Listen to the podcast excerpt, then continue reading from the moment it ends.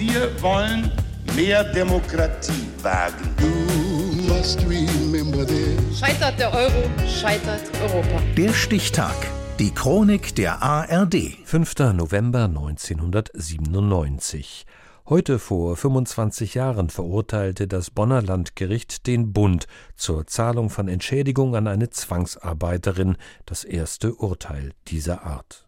Sven Weingärtner. Die Entscheidung des Bonner Landgerichts sorgt weltweit für Aufsehen. 21 jüdische Frauen und ein Mann, die während des Zweiten Weltkriegs Zwangsarbeit leisten mussten, hatten die Bundesrepublik Deutschland auf Entschädigung verklagt. Die SS hatte sie und viele andere Jüdinnen und Juden zur Arbeit gezwungen, um Artilleriezünder, Granaten und Munition zu produzieren. Lohn gab es nicht. Wie menschenunwürdig die Bedingungen waren, schildert ein Prozessbeobachter. Dort mussten sie sechs Tage lang, jeden Tag zwölf Stunden lang in einem Rüstungsbetrieb arbeiten. Für diesen Betrieb gibt es heute auch keinen Rechtsnachfolger mehr. Das heißt, die Klägerinnen können sich auch nicht an ein heute noch existierendes Unternehmen direkt wenden. Nur eine der Klägerinnen, so das Urteil, habe Anspruch auf eine Entschädigung für die geleistete Zwangsarbeit. 15.000 Mark sollte die Bundesrepublik Deutschland der Frau zahlen. Alle anderen Klagen wies das Gericht ab.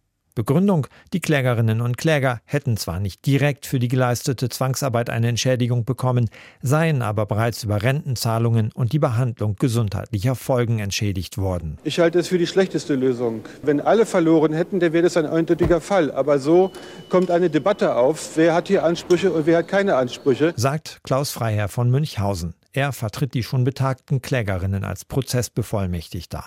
Für ihn, dessen eigene Mutter in Auschwitz ermordet worden war, wird der Kampf um Entschädigung auch zu einem persönlichen.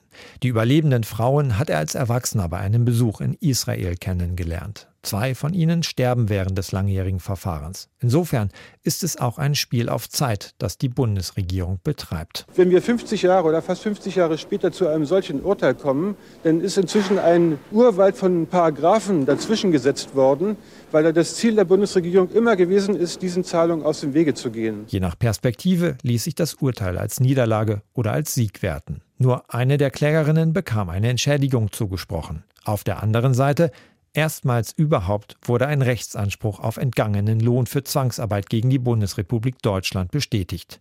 Das sorgte nach der Verkündung des Urteils für betretenes Schweigen im Regierungslager. Worte fanden dafür die Journalisten internationaler Medien. Kann man sagen, dass jetzt nach diesem Urteil haben die osteuropäischen Opfer eine große Chance Gott sei Dank eine Entschädigung bekommen, weil die haben bis heute keine Mark bekommen. Die meisten Leute denken, dass Deutschland eine moralische Pflicht hat, auch wenn es nicht gesetzlich beurteilt sein kann. Noch war das Verfahren allerdings nicht vorbei. Klägerinnen und die beklagte Bundesrepublik Beide gingen in Berufung. Im letztinstanzlichen Urteil hieß es dann nochmal ein gutes Jahr später Den Opfern der nationalsozialistischen Verfolgung steht danach aufgrund der bestehenden Gesetze ein Schadensersatz oder Entschädigungsanspruch gegen die Bundesrepublik für die von ihnen geleistete Zwangsarbeit nicht zu. Hieran ist der Senat, der allein nach Recht und Gesetz zu entscheiden hat, gebunden. Es steht allein im Ermessen der gesetzgebenden Organe zugunsten der Opfer eine hiervon abweichende Entschädigungsregelung zu treffen. Weil das Oberlandesgericht die Klage abwies, bekam auch die eine jüdische Frau, deren Entschädigungssumme noch gar nicht ausgezahlt war, nun doch kein Geld. Für die Zwangsarbeit, die sie leisten musste, hatte ihr das Landgericht Bonn eigentlich 15.000 Mark zugesprochen. Heute, vor 25 Jahren.